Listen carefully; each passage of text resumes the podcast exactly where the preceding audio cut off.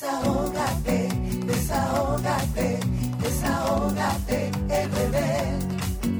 Desahógate, desahógate, desahógate, el bebé. Ves una injusticia y la quieres denunciar, desahógate RD, te queremos escuchar. Si de la justicia te sientes desamparado, desahógate RD, será tu mejor aliado. Desahógate,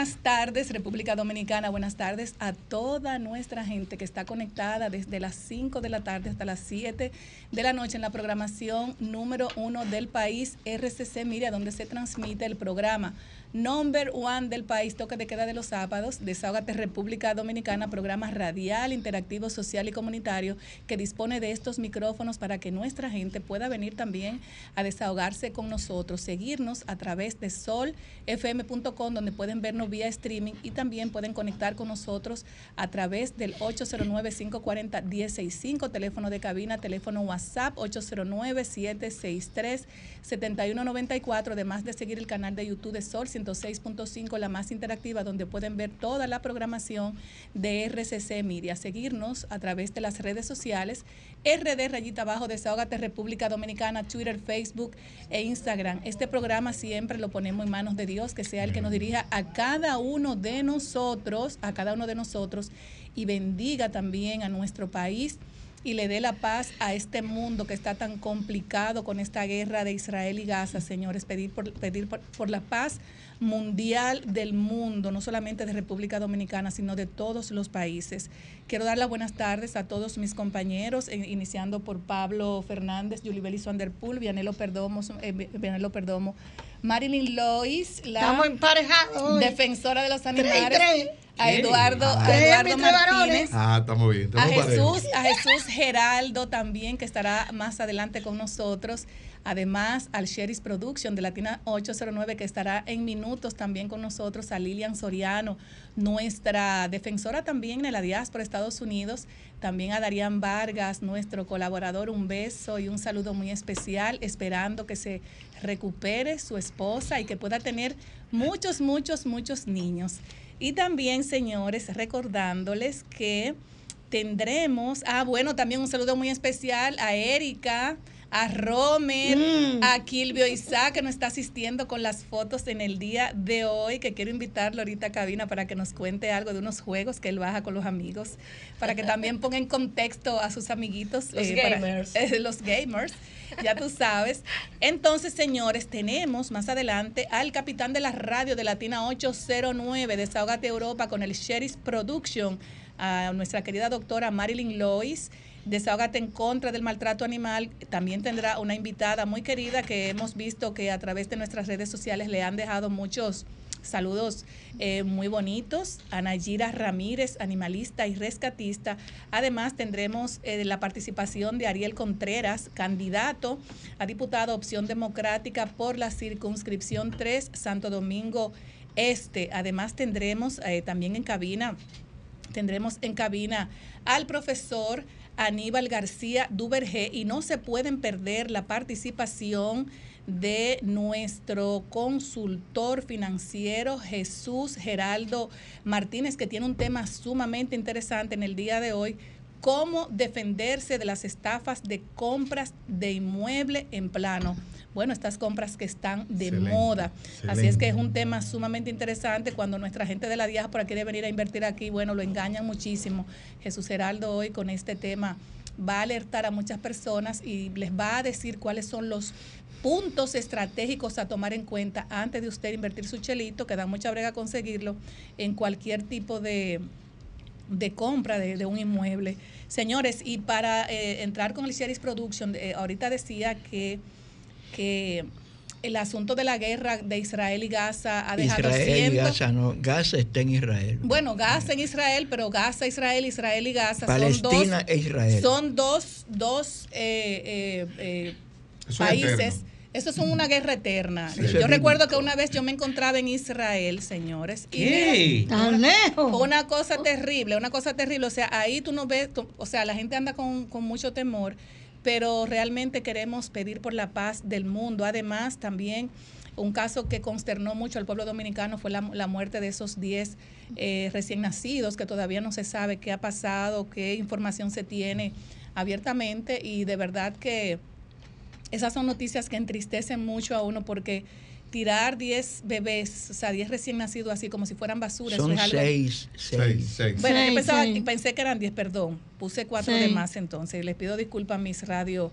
escuchas, pero entiendo que eh, es muy difícil esta situación. Además, el Moscoso Puello, leí una información que el Hospital Moscoso Puello anuncia para el lunes y el martes por falta de condiciones en el centro una huelga. Y señores, como está el dengue y como están los hospitales y clínicas abarrotados, no sé en qué va a parar esto, porque la cosa no está fácil ahora mismo. No sé si tenemos al Cheris Production de Latina 809, no tenemos al Cheris, pero eh, eh, estuve conversando con la doctora Julie Bellis Vanderpool con relación a la muerte de esos seis niños, que todavía no se sabe nada. Dice el señor que le entregaron los bebés que él estaba totalmente borracho y que ¿Qué? parece... Y Sí, parece digo. y, Eso pe- que ¿eh? parece que no se dio cuenta, o sea, no entiendo cómo Zacatecas. los Zacatecas, pero no se sabe. Yo realmente no sé la historia completa porque todavía está, eso está como una nebulosa. Sí, sí, todavía hay informaciones No que sé, todavía... no sé si Julie Bellis Vanderpool tiene alguna información que aportarnos con relación a ese caso. Eh, para eh, en lo que llega al- lo que conecta el Sherry's Production, si no vamos a vamos a hacer una una bueno, un, conversatorio para ver qué ustedes opinan con relación a esos casos que, señores, es como que uno no lo cree. Mira, yo, yo considero que primero se ha querido, como muchos casos donde hay involucrada la responsabilidad pública, se quiere endilgar a un ciudadano. Y hay una responsabilidad directa que recae en el centro de salud porque hay un protocolo que debe seguirse. Exacto. Y debió garantizar el centro de salud hasta tanto tener el certificado de inhumación que emite el cementerio. Es ahí donde termina la función y competencia que la Ley General de Salud y el reglamento establece para los establecimientos y centros de salud. Entonces, tratar de decir que esta persona no cumplió con su rol, primero tenemos que ver el rol público. El protocolo establece que se lleva hasta la funeraria La y funeraria. la, eh, eh, pero eso todo ese proceso es dirigido por el centro de claro, salud claro. que es el responsable de ese cuerpo sin vida, sin importar eh, el- la edad, porque ahora mismo estamos hablando de, un neo- de unos neonatos, Neonatos, seis, seis neonatos que muchas veces las familias, por las condiciones en las que se dan, quizás no quieren, emocionalmente no se sienten en las condiciones de asumir el compromiso de un sepelio a, a un pequeñito así, y emocionalmente hay que ponerse en ese lugar. Entonces, los hospitales tienen la responsabilidad de viabilizar el sepelio y llevar hasta el cementerio en unas fosas comunes que hay e incluso la ley establece que el tema de costos también lo cubre el Estado dominicano. Pero hay cosas ahí que no se han dicho. Por ejemplo, el INACIF debe determinar de cuándo son esos neonatos. Sobre porque me informaron, y voy a hablar en primera persona, que dos de ellos Fueron en mayo. en abril. Ah, ya en abril. ¿Cómo Yo también lo Dos de ellos fueron en Sí. abril. En abril. En abril. Dos de ellos. Hay que, hay que Ah. ver, Vianelo, también, porque es una responsabilidad. El tema del, de la necropsia es una obligación.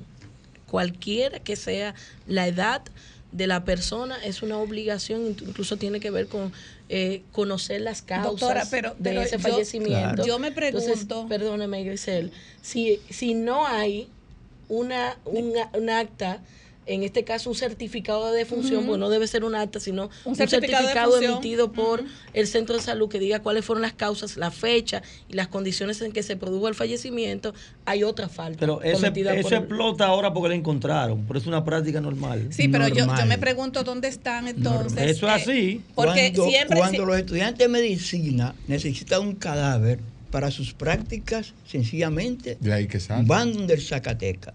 Yo eso estoy diciendo para, Sí, para que no nos sorprendamos. Sí, pero, Sí. pero hay algo importante. Yo, yo me pregunto, ¿dónde están entonces los familiares de esos niños? Porque a todo esto hemos hablado de esos seis eh, eh, recién nacidos, pero todavía no se ha hablado quiénes son los familiares. Es que nadie ha no, salido. no. Nadie bueno, pero eso es lo que te digo, es una información, es una información que ha consternado al país, porque señores, ver seis niños o niñas recién, porque no sé todavía los sexos, No, que no recién, recién nacidos. O sea, eso como que te, que te, que, que te lleva como a- que te llega como al alma. Sí, Entonces. ¿dónde están los familiares de esos niños? Porque la información todavía No no, se han visto se para ha nada. dicho absolutamente, absolutamente nada. Nada, los familiares. Si hubiese sido en otra oportunidad, había brincado hace rato. Hace rato ya brincado el ministro de Salud Pública, pero hace rato. Bueno, yo recuerdo que no. yo recuerdo que hubo un ministro de salud pública por el asunto del, de la falta de oxígeno en los niños lo lo, Eh, Sí, lo, lo cancelaron. lo brincaron. Pero recuerden que los hospitales no son del Ministerio de Salud Pública ya. no, el CNC, está bien. A don El Freddy, CNS. don Freddy, Ajá, nos dice. Erika, si nos, nos recuerda el nombre, a, que fue a don Freddy Hidalgo, pero Al de aquí yo lo que digo es que no solamente es, es quitar de sus funciones a la persona que está, es que hay que saber qué ocurrió con esos niños, de qué murieron, eh, cómo, bueno, eh, cómo, cómo llegan a la mano del Zacateca, porque dice el Zacateca que él se lo tiraron a ir y que como, como, como, como mira y eh, resuelve. Eso es normal. Bueno, y Mira, la, resuelve. la información inclusive que se dio a conocer en relación al Zacatecas es que estaba en estado de embriaguez Chupao. Exacto. y la familia dice, la familia dice que es una persona enferma, o sea, lo que se resalta del hecho es que era una persona que no estaba en condiciones de manejar obviamente ese proceso que es algo normal, ¿eh? es Pero parte de, pero no estaba en condiciones, o sea, si lo vemos desde el punto de vista objetivo, como debería ser, obviamente, pues es por eso que verdaderamente lo que ha ocurrido dio al traste, o sea, porque no estaba en condiciones de manejar ese proceso. Ah, eso olvidó fue meter Pero, eso en un compañero, hoyo. Entonces yo entiendo que le van a meter en una fosa Si común hacemos entonces. un inventario de los cementerios de la República Dominicana, Ay, no lo diga. no encontramos cinco Zacatecas nombrados por los ayuntamientos. Eso es Son chiriperos. No son empleados. No, porque sí, siempre no los Zacatecas son esas personas. Chiripero, son- chiripero, no, son esas chiripero. personas, son esas personas de los mismos sectores. Chiripero, Que, que están se- ahí. que comulgan mucho con la comunidad y que tienen como esa afinidad, eh, que eh, limpian el cementerio, que te Sí, limpian sí, una sí, tumba. sí, sí, que sí, se la buscan en el cementerio. Entonces esas Eso personas le dan, le dan una responsabilidad con relación a, a- a enterrar un, un cadáver o hacer cualquier cosa.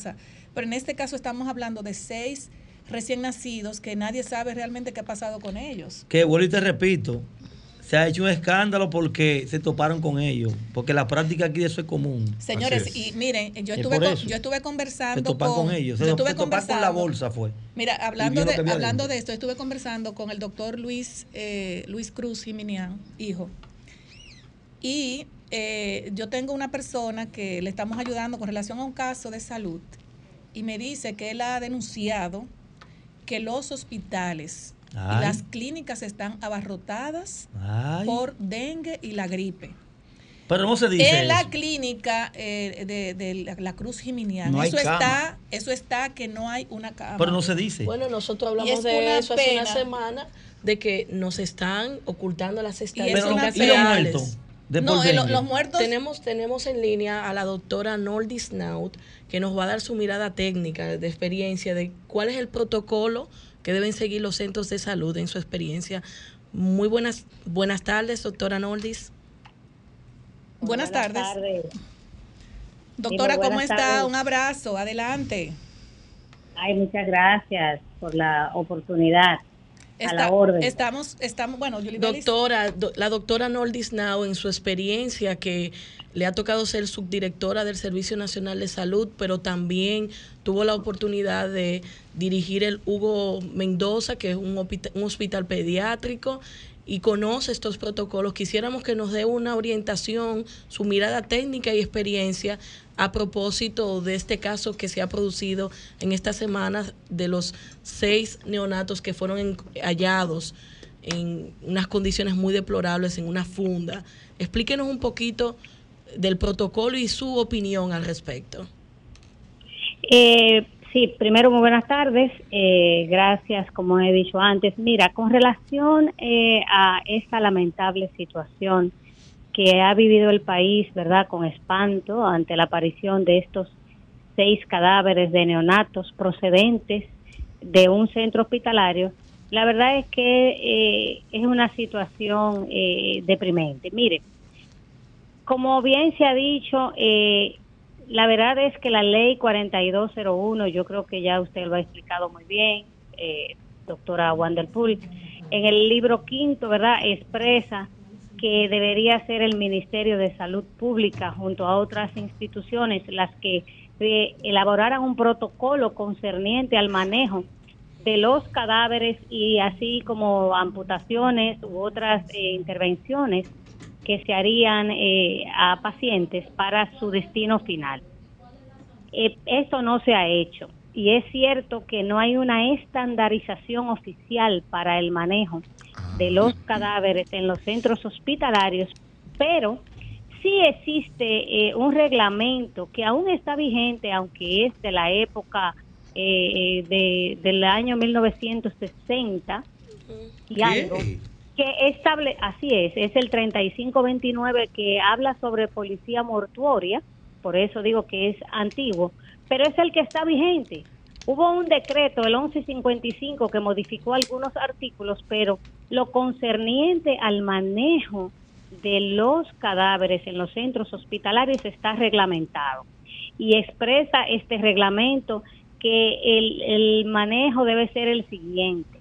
Exacto, el centro protocolo. hospitalario, exacto, el centro hospitalario debe adquirir en su demarcación.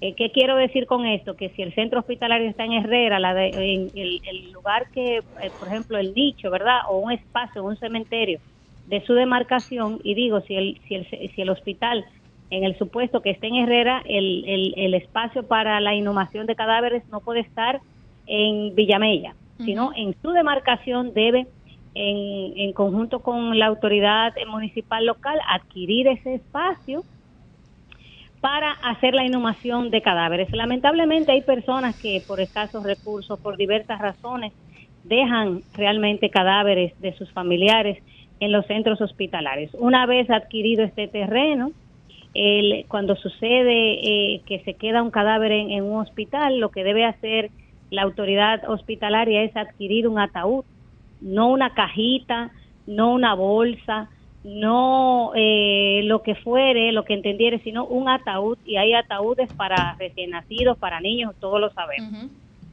Adquirir ese ataúd y entonces eh, que ese transporte de ese cadáver se haga en un carro fúnebre.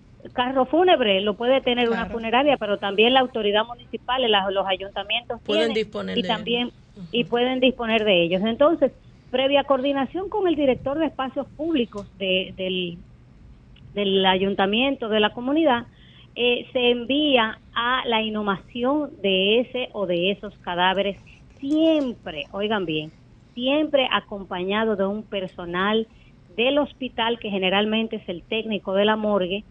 ¿Y por qué se hace esto? Porque lo, lo que se supone, ¿verdad? Lo, lo que se hace es que el centro hospitalario expide un certificado de defunción de, esos cuerpos y cuando se realiza el proceso de la inhumación, el cementerio debe expedirle al, al hospital un certificado de inhumación también, o sea, una constancia de que realmente se llevó a cabo esa inhumación. Si ese proceso no se agota, pues entonces es muy peligroso porque estamos hablando de que hay, hay cadáveres que no se sabe si se, si se inhumaron o no. O sea que ese es el proceso, ese es el procedimiento, el protocolo que ha adoptado, que siempre se adoptar, adoptaron los hospitales porque son buenas prácticas y además que hay que hacer uso del sentido común. Así es, doctora Nau. Nos gustaría, doctora, que en lo adelante saquemos un espacio para que usted venga aquí a, a ampliar sobre estos temas de salud que son de tanto interés a la población dominicana y de verdad le agradecemos este tiempo que usted dedica para orientar a la población sobre este caso particularmente. Mucha luz ha arrojado. Así es. Le agradecemos. Muchísimas De verdad, gracias. muchas doctora. gracias, doctora. Un abrazo. Un placer. Y está un placer comprometida para venir a desahogarte. Así Claro es. que sí, con mucho gusto. Un abrazo. Feliz tarde. Cana, el programa que pone el oído en el corazón del pueblo dominicano, el programa que es la voz de muchos que no la tienen y hoy se va a desahogar con nosotros. Hasta de los animalitos. Así es, Ana Gira Ramírez, animalista y rescatista, en el 2003 empezó a rescatar de manera activa convirtiendo su casa y, y la casa de su familia en un refugio, señores. En el Bello. 2015 fundó el Patronato para la Preservación y el Cuidado de los Animales en San Cristóbal, mejor conocido como Daikimi. Diakinji. Diakinji, oye qué nombre Eso más suena caro, fino. eso suena Eso- caro. Así mismo, y a pesar de los intentos, no recibe fondos como todas las organizaciones Ay, que vienen. madre. Trabajo excelente que hace y nadie recibe fondos cuando los, los ayuntamientos tienen una responsabilidad social con los animales, pero nadie dice nada. Buenas tardes, eh, mi querida Nayira. Buenas tardes a mi querida doctora Marilyn Lois. Buenas Adelante. tardes, Esos micrófonos, mire, son de ustedes solitas. Gracias. Yo feliz de tenerla aquí, de feliz. Muchas gracias. Porque tenemos mucha experiencia juntas, Eso es mucha. Dime aquí, Yanquilli, dime, Anayira. Diankinji. Sí. Trabajando, trabajando mucho. Los aguaceros no nos ayudan Sí. con el asunto de las ciertas enfermedades que, que, ah, que nos aquejan, pero echando para adelante mientras haya vida por los animales. Y como a todos nuestros invitados, siempre, siempre queremos saber cuántos animales, no vamos a decir perros porque usted rescata gatos, perros y todo lo que y todo lo que se mueva, o sea, cuántos animales tiene usted ahora mismo en su refugio y de dónde salen esos fondos para usted poder costear también la parte de, de la medicina, que cuando tienen garrapata, que se que le dieron una pedra a un que perro, muchísimas cosas. ¿Qué, cómo, ¿Cómo usted se hace? Porque, señores, yo siempre he dicho que es que los perros comen mucho. Pues yo he tenido perros realengo en mi casa. Y esos perros, sí, de todo tipo de perros. ¿Cómo usted los mantiene? Popi, ¿Y cuánto hay? popi y Ahí guagua. duro. Así bueno, hasta ahora tenemos 136. ¿Qué? Dios mío. ¿Cuánto? Entre adultos y cachorros tenemos 136 perros, 54 gatos. Ay, mi madre. Tenemos dos conejos. Ay, Eran Dios seis, mío. pero dimos cuatro en adopción con la seguridad de que van a estar bien Conejos. Claro. cuidados. Sí. Sí, Pero son conejas y una- conejos. Conejas y conejos. Conejos y, cano- y Pero, conejas. pero conejo. Sí, Sí, sí, estaban, en una, estaban en una, en una Ella tiene hasta gallinas y gallos se escaparon de una, de una cuadri, cua- cuadriza, se dice de caballo, en una escuadra. El cuidador tenía conejos y no sé si fue que lo cambiaron o que él se trasladó de trabajo, dejó los conejos ahí, las jaulas se deterioraron y ellos se escaparon y a un residencial cercano fueron Ah, a llegaron destruir los asustados. jardines. Sí, porque comen muchísimo los conejos también. Y comen de todo. Entonces Usted- fuimos y salvamos unos usted cuantos. 136. Tiene la, la fundación Diakinji en su casa. ¿Cuál ha sido la impresión? No, estaba en la casa. Estaba Sí, en la No, ya casa. tiene que tener una finca. Pero ahora. cuando usted inició. No, una finca, casa, pero- ¿cuál, cuál fue la impresión y, bueno, qué, qué reacción tuvo en su familia? Bueno, eh, de todos los miembros de la familia yo recibí un gran apoyo. Pero cuando pasaron los años, mi esposo me dijo a mí, te me vas de aquí con tantos perros, que yo no he hecho perros, yo no he hecho casa para perros. Yo creo que usted ha sido la más sincera que ha pasado por aquí. Pero realmente mis hijos, los tres, me apoyaron mucho. No, espérese, Él- pero, pero espérese, ¿y el esposo actualmente? ¿qué, qué No, se fue, cambió por los perros. No. No, No, no. Ya está No, no, maestrado. su esposo, a Ya está maestrado. No, él, él después que me dijo eso lo pensó. Y Ajá. me dijo, mira, yo te voy a, a conseguir un solar por ahí. Ah, Vamos a fue. Qué bien, y qué así buen lo hicimos. Comenzamos Qué a trabajar, con- conseguimos una parte, con la parte del dinero adelante y fuimos pagando. Duramos cuatro años pagando. Sí, pero yo quiero saber a la alcaldía de San Cristóbal si le ha apoyado, porque ese es el, ese es el tema de todo el que viene aquí. De todo el que viene ¿Y aquí. cuál es el alcalde de San Cristóbal? ¿Cómo que se llama? José Montaz. Ah, Señor Montaz. José Montaz. José Sí. Montaz la, la ha apoyado. Entrega, entrega, montar. No, Eh, en realidad yo no puedo decir que le he solicitado ayuda porque quedé muy traumada con el anterior, ¿Cómo? que ¿Cómo? después que me ofreció mucho, tratamos sí, de ayudar. me consta. Tratamos de ayudar a los carreteros. Muchas porque reuniones y los caballos, y al final me dijo, yo no puedo quitar la responsabilidad a los pobladores. Prácticamente me dijo, suéltame con eso. Entonces, ¿qui- Y no ¿quién, quién es que te entrega para tú comprar los picapollos y la purina y todo? No le damos picapollo. Cuando estamos muy en mala le damos harina con pitrafa del mercado. Harina de maíz. Sí, pero hay personas amantes de los animales. 30 pesos cuesta una fundita de harina y son muchos perros. Eso es mucho cuarto. Vamos a la grancera donde lo muelen y compramos el saco a 2.300 pesos. y comen ellos Pero, aproximadamente. pero, pero ¿cuántas veces comen ellos? Me imagino que, que eso es. ¿Ustedes tienen algún los cachorros comen tres. Sí. Los enfermos comen dos y los sanos comen una. Pero oye lo que comen. Harina con carne. Eso es buenísimo, señores. Pero, pero mi amor, pero oye, en, Eso los, oye, en los barrios, veterinarios en los barrios gente que no no es lo eso. correcto. No es lo correcto, no, porque el yo entiendo a los veterinarios, porque los veterinarios siempre le indican a las mascotas comida saludable, pero señores, cuando usted tiene 136 perros, que no hay comida, usted tiene que hacerle de donde sea. O sea, y mira, le voy a decir una cosa, esos perros duran muchísimo, independientemente.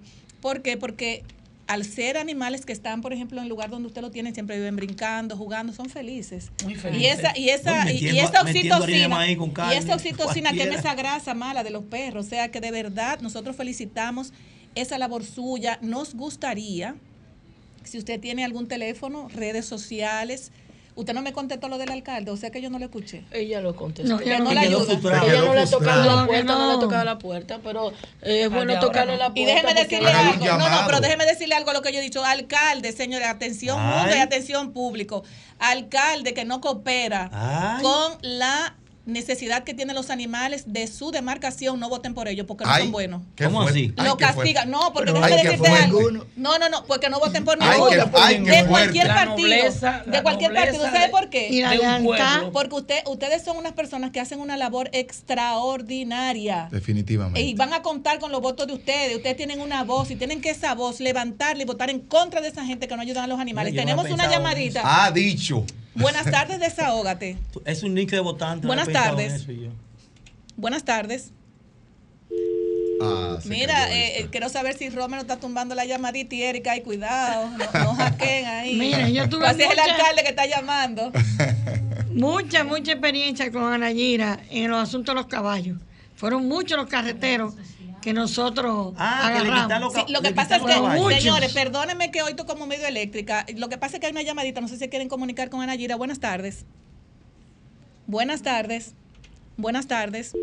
Ah. Nos están tomando la llamada, la por Dios. ¿Qué es lo que está tomando, pasando? no, Porque hay personas que se quieren comunicar con Ana Es, Gira. es- es que lo que usted dijo. No, no, no, no, no, no, yo, yo, yo, yo lo sostengo, yo lo sostengo. El Pero, ¿cómo alcalde que no coopera con la, mira, mira cómo está esa De la. Liga Municipal. Buenas Cuidado. tardes. Buenas tardes. Sí, buena. Buenas tardes. Mire, Adelante. le hablo de Santo Domingo Este. Sí. Eh, es solo dar una información que no puedo confirmarla, Adelante. pero me dijo me dijo alguien cercano al señor Luis Alberto, el que está como alcalde por PLD para Santo Domingo Este, Ajá. Que él tiene en su programa de gobierno municipal un tema de la apertura de la casa del cuido, algo así, animal. Qué bien, de animales. cuida animal, excelente. Ah, pues Yo no hay tengo que esa información tan precisa, pero me la comentaron como parte de, de las cosas que él trae, que eh, sería bueno que ustedes indaguen con respecto No, a vamos eso. a invitar a Luis Alberto para que nos hable de eso. Muchísimas gracias por la información. Vamos a tomar una última llamadita. Buenas tardes, desahógate. Aló, Buenas una tardes. sugerencia. Una sugerencia para. eh, buenas tardes, Ramón de San De Cristóbal. San Cristóbal, Una sugerencia ¿eh? para cuando ellos quieran comida para eh, animales, pueden visitar restaurantes. En algunos restaurantes se bota mucha comida. Entonces, se la- a lo mejor se la pueden facilitar. No, esta se la mandan Así a los es. presos que le mandan eso. Sí, porque. No, no, no, pero de verdad que sí lo digo y lo, y lo Nosotros mantengo. El alcalde que no ayuda a los animales para mí no sirve. Así es que Y es que la ley lo compromete y no lo cumple. La ley lo Así compromete. Marlin. Bueno, señores, vamos a, dar, vamos a dar las redes La sociales de nuevo. Marlin, Sí. que Pero- ya nos vamos a casi a una, casi a una pausa, señores. Esto es así, esto es rápido. Ella tiene, Anayira, ella tiene los teléfonos. de la adelante. Sí, se pueden comunicar con nosotros, inclusive para darle algún consejo sobre su animalito. Claro. Tenemos alguna, algunos tips, por ejemplo, cuando el animalito de madrugada se, se, se envenena o algo, tenemos algunos secretos para evitar y pueda llegar al, al amanecer y Claro llevarlo al no. veterinario. Nuestros teléfonos son 809-230-26 par de 8. Bueno, y, y- 809 230 26 par de 8. y las personas que quieran contribuir, Pídele, diga, pídele, pida. pídele a José, José Monta que se llama. José Montán. Pídele, Grisel, pídele. Bueno, José Montaz, que tenemos aquí a una San Cristobalense que tiene 180 perros, casi 200, más conejo, más gato y más toda la cosa. Que entregue, Entre dile. todos salen 300, son 300 bocas. Así es que se ponga la pila Así para que la Sí. gente no le dé el castigo Claro. del voto. Así es que a todos los alcaldes que no cooperan con eso, Se van. señores, miren, Eso un, no voten por decreto, ellos. No voten por ellos. Lo Por compromete. decreto, aprobado. Aprobado. Anayir, un saludo a, a- a su hijo que está aquí con usted también, que ya nos vamos a pausa. Un saludo a mi hijo Justin y gracias Ah, por pues llama, a la como, se llama familia como el mío. El teléfono que repito. Nuestro teléfono es 809-230-26 par de 8. Atención, José Monta. Entrega. Ya lo sabes. Espérate, dale tu 809, hijo. 230, que el hijo 26 tasea. Hace mucho taxi. Dale a tu hijo. ¿Qué? Bueno, él no quiere, no, él no quiere. Estos muchachos no les gusta que lo calienten mucho porque uno no sabe, señores. Pero de verdad, Anayira, muchísimas gracias por estar aquí. Gracias vamos por a la hacer un día, vamos a hacer, vamos a dedicar este programa un día para todas las personas que han visitado, para hacer un recuento a ver si le han dado algo. Sí. Yo les invito también a que nos visiten en Santo, en San Cristóbal. De aquí de Santo Domingo recibimos algunas visitas que también nos llevan detergentes y cosas para limpieza. Ustedes están cordialmente invitados. Cuando Ah, gusten. sí. muchas Me gracias. le da un Ay, beso y un señores, abrazo a Mario. Mario, antes de sí. irnos a- Mario es tuyo y antes de irnos mío. a pausa, De que ya venimos con nuestro próximo invitado. Señores, una persona me llamó, un amigo. Ay. Bueno, un amigo de la Fuerza del Pueblo. ¿Qué? Ah. Un amigo, claro, yo tengo eh, amigos en todos los partidos. Eso es así. Señores, que me, que bueno, todavía él me dijo, no lo, no lo anuncie mucho, que nos va a hacer unas donaciones mensuales de comida para perros. Ajá. Sí. Sí, mi amor. Y él ¿De me qué dijo a mí- partido es? Bueno, de la Fuerza del Pueblo. Entrega ese. Ay, sí. Entonces, él es un empresario, un muchacho muy, muy, muy, muy bueno, que no liga una cosa con la otra, pero tengo que decirlo. Cuando tengamos no- eso, señores, yo voy a llamar a Que toda no mi sean gente. promesas de campaña. Una funda por No, no, no, esa es- persona es, no. es un empresario. No, no es un empresario. Es un empresario. Una fundita suyo. por aquí. Sí. Además, señores, hay muchas personas que eh, elaboran comida para perros. Señores, contáctenos y, a- y, a- y cooperen con tantos animalitos que a través del programa nosotros hacemos el resto. Y gato. Anayira, muchísimas gracias por estar aquí. Marily Lois, muchísimas gracias por, por siempre traernos invitados de calidad, buenos, que, que siempre luchan por la, defenso, por la defensura de los animales. Nos vamos a una pausa y luego regresamos. Eucarica me tiene loca. Es como, como, como adelante, con, con la rapidita andamos, Buenas tardes. Muy buenas tardes. Aquí tengo, tenemos a un amigo, una persona a quien admiro mucho por su tenacidad y que actualmente está aspirando a diputado, ya es candidato a diputado por la circunscripción 2 de Santo Domingo Este por el partido Opción Democrática.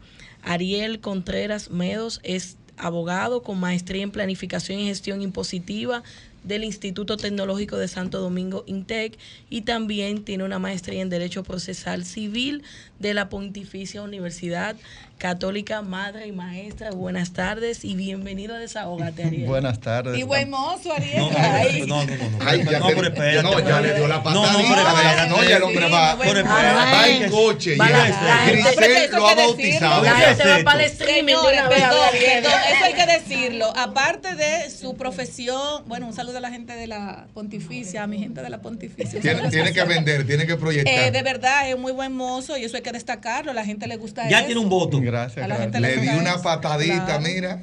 Ya tengo la, la- una de las 190 sillas. Ya lo sabe. Ariel, cuéntanos un poco de tus propuestas en esta carrera hacia la Diputación por la 2 de Santo Domingo Oeste. Mira, eh, nosotros dentro de Opción Democrática eh, tenemos un catálogo eh, de candidatos que todos tenemos bastantes propuestas y yo no soy la excepción. Yo tengo propuestas que van desde el marco de la mejora eh, institucional, en el marco educativo y en el marco de lo que tiene que ver con el- las empresas y, el- y el emprendedurismo. Dentro del marco del, del- de las mejoras institucionales, eh, tú que eh, eres eh, egresada de- del ámbito de la, de la maestría de Derecho Administrativo, nosotros tenemos una realidad en la República Dominicana y es que cada vez que hay un cambio de gobierno se da lo que se llama la famosa barrida. Y yo entiendo de que eso debilita eh, profundamente la institucionalidad en la República Dominicana. Y para ello yo tengo un proyecto de ley que va encaminado a garantizar la carrera civil y la carrera administrativa. ¿Qué, ¿En qué consiste ese proyecto de ley? Bueno, que todas o, el 80% de las posiciones públicas vayan a concurso y que nosotros como nación, independientemente del partido político que esté gobernando, podamos contar con el talento de los jóvenes que nosotros tenemos que están formados en el, en en el ámbito técnico y en el ámbito profesional, para que cuando vengan esos cambios de gobiernos, ese talento no se, depe- no se desperdicie por politiquería No, y que se invierte mucho. se invierte mucho en, capacitación y eso, invierte mucho. y, es- y- eso se hace evidente porque en este principio de gobierno del presidente Abinader se vio, eh, se vio esa falta porque cuando se hicieron esas, esas remociones de esas posiciones, el, el Estado, el funcionamiento del Estado se, se- se hizo Se lento afectó. y, e ineficiente. Y tenemos, por ejemplo, el, eh, eh, un ejemplo muy latente que es la situación que se ha dado en pasaportes y en muchas otras in- instituciones. Ya dentro del ámbito de la educación. Antes de eh, entrar en la educación, Párate Sí. ahí en lo administrativo. No, claro, claro. Porque eh, estás criticando la barrida, pero estás convocando a concurso al 80%. Eso es una barrida también.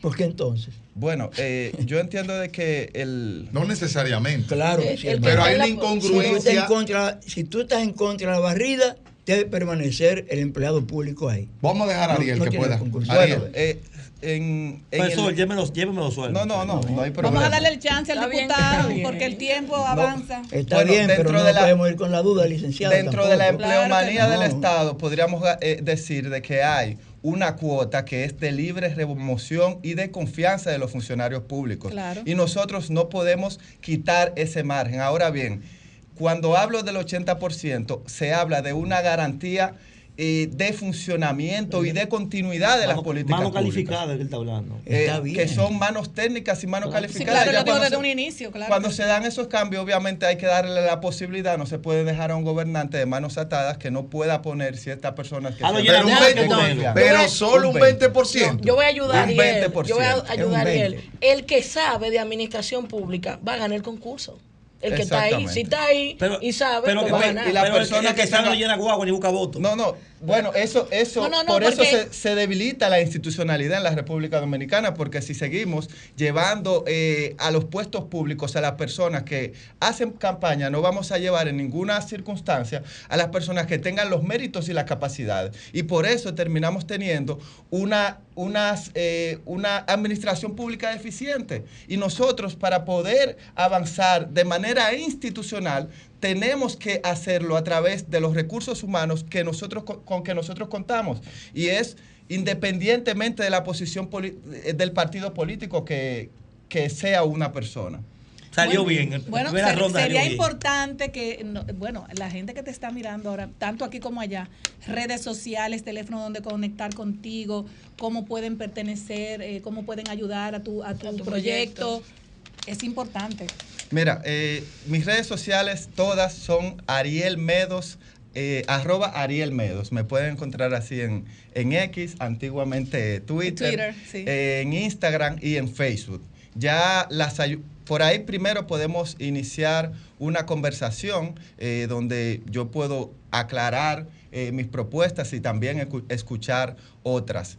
Eh, y también ustedes saben que nosotros somos de una organización política nueva y la campaña la estamos realizando a través de aportes individuales. En mis redes podrán encontrar las instrucciones para que puedan hacer aportes directos para que esta campaña eh, política se lleve a cabo y que yo pueda ocupar una de las 190 sillas del Congreso y representar de manera eficiente eh, a los ciudadanos dominicanos. Mándale un saludo especial a Eh, un gente de Santo Domingo ¿y a Este los animales? Que ya nos van ¿No lo va a No, representar? que no, que no se vaya para que me explique cómo se hace eso.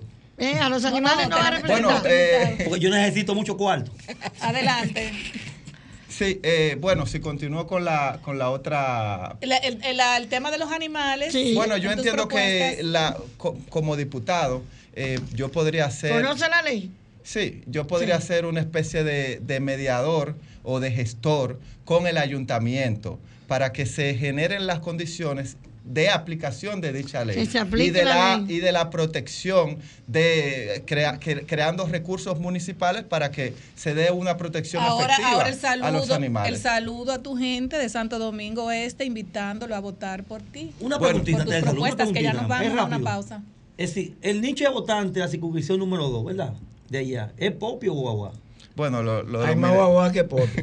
lo- los mineros somos, podríamos decir. Mix, un mix, Un mix. hay un mix. Una cultura mixta, una cultura mixta. Los Mina, Cancino y los Tres Brazos. Ah, Miren, yo el llamado que le hago a los votantes de Santo Domingo Este, espe- es- específicamente de la circunscripción 2, que comprende los Mina, Cancino y los Tres Brazos, es que yo estoy ready para ser diputado. Ay, ay, Me ay. gustó a él. Yo Yo estoy ready. ready para ser diputado. Ese Yo estoy tigre tiene que para ser diputado y les invito a que actualicemos nuestra representación en el Congreso. Porque si seguimos haciendo, llevando a cabo las mismas prácticas, no vamos a ver las transformaciones que nosotros como ciudadanía estamos esperando.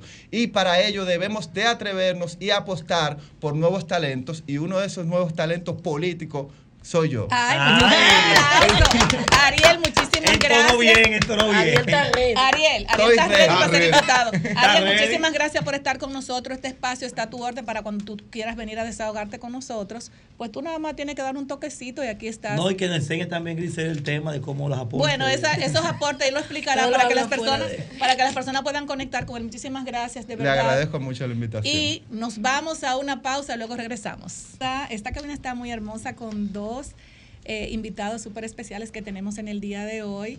Hoy está con nosotros el profesor Aníbal García Duber, es una persona muy respetada y muy querida en nuestro país, y le acompaña también el doctor Aurelio Moreta. De verdad que un placer tenerle aquí en este programa que todos nuestros invitados vienen a desahogarse con nosotros. Me imagino que ustedes también se van a desahogar con nosotros y decirles a nuestra gente que el profesor Aníbal García Duvergé fue senador, diputado, director de, de autoportuaria, de autoridad portuaria de nuestro país, director del IDECOP y secretario general del PRM. Luego pasó al PRD y en la actualidad está en el partido Fuerza del Pueblo con su movimiento Unidad de Movimientos Independientes UMI. Buenas tardes a, a- ustedes, mis queridos amigos. Un placer estar con ustedes. Encantadísimo, me siento honrado. Eh, Vianelo y yo somos amigos mucho tiempo. Ay, sí. Con Grisel la saludo a todas las damas que están aquí presentes. Así que dispuesto a pasar por la guillotina de ustedes. Bueno, eh, va- Ay, va- no. vamos a ver quién inicia No con la guillotina, así. Vianelo. Vianelo, inicie, inicie, inicie- inicie con la guillotina a su amigo, pero por favor, no me le corte la cabeza. No. A veces uno no sabe por dónde comenzar cuando habla con Aníbal García Duvergé, porque en estos días le cogió miedo a una propuesta que le hice. Ay. Sí, porque yo quería que, que vuelva a ser senador y no quiere, no quiere. Tiene buenos candidatos en todos los municipios, debo decirle. Doctor, ¿en qué está la alianza ahora mismo? Con el PUMI y el grupo que lidera Fuerza del Pueblo. Eso, Nosotros estamos muy bien con la alianza. En primer lugar, esto ha servido para nosotros eh, mantener eh, la fuerza con que salimos del Partido Revolucionario Moderno y entonces posteriormente parte del liderazgo social con la que nosotros hemos estado comprometidos toda la vida por, nuestra lucha social, nuestra lucha sindical, eh, ha encontrado de gente que no quiere ser eh, miembro de ningún partido tradicional, se han integrado con nosotros. Pero muchos PRMistas han encontrado con nosotros el canal adecuado para, para apoyar al doctor Fernández, de manera que mejor no podíamos estar. El trato que recibimos del presidente Leonel Fernández, el trato que él acostumbra a darle a la, a las personas, a la gente, fino, caballeroso y, comprometido con el país, comprometido con los mejores intereses de, la nación. Lógicamente, cuando nosotros hicimos el acuerdo para apoyar a Leonel Fernández, discutimos algunas líneas generales, planteamientos específicos sobre la problemática del país y, y eso está contemplado en lo, que, en lo que sería el programa de gobierno del doctor Fernández. De manera que, eh, así como yo, eh, están los demás dirigentes de- del Partido de Movimientos Independientes. Profesor, Sí. usted sale del PRM hacia la fuerza del pueblo. ¿Por qué? Mira, déjame explicar que yo no salgo del PRM. Yo salí del Partido Revolucionario Dominicano. Yo, yo no, fui, yo no fui secretario general del, de- de- del PRM. Yo fui secretario de organización por tres veces de- del Partido Revolucionario Dominicano. Dominicano, Cuando yo ingreso a, apoyar a- al, PRM, lo hago para apoyar a Hipólito en la candidatura interna y lo hicimos a través del movimiento que tenemos nosotros. De manera que cuando eh, salimos de- de- de- de- del- de- del partido de gobierno, nos distanciamos del partido, rompimos con ellos, bueno, en primer lugar nosotros apoyamos al Partido Revolucionario Moderno en función de una propuesta de gobierno que ellos hicieron al país. De a- cambio. y de, de cambio, pero pues, temas específicos. Eh, Temas específicos como el alto costo de la vida, como, como la seguridad ciudadana, Ay. como son los préstamos, como la no reelección. Y así como no cumplió el gobierno con ninguno de esos conceptos por la cual como convencieron a la población de votar por ellos, tampoco cumplieron con los movimientos y los partidos que lo apoyaron.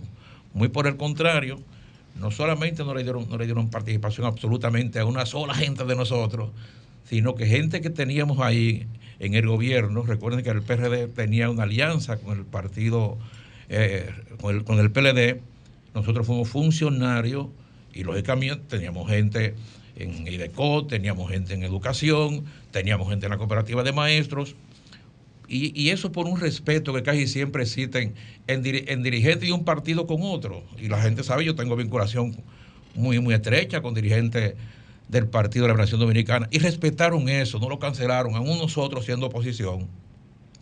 Pues con el que el partido que ganamos se ensañaron en contra de nosotros y nos quitaron lo que estaban ahí. Le dieron. Entonces, frente a esa situación, nosotros no teníamos más alternativa que distanciarnos y apoyar a quien yo defino como el único líder político que tiene la República Dominicana. El único que está comprometido con los mejores intereses del país. Aquí podrán haber muchos candidatos, pero líder solo hay uno, el doctor Fernández. Profesor. Ah, Veo en su profesor. Es que están, están, están locos Veo- preguntarle al profesor. Veo, en, veo en su reseña material. que usted pasó administrativamente por el IDECOP y actualmente tenemos una situación que mucha gente ha perdido o ve cerca de perder su dinero eh, con un tema de la cooperativa de Herrera. Y yo como abogada me pregunto, ¿qué garantías el Estado brinda en términos legales eh, para esta gente que confió en una organización financiera que está respaldada por el IDECOP? En su experiencia, ¿cómo usted ve ese caso?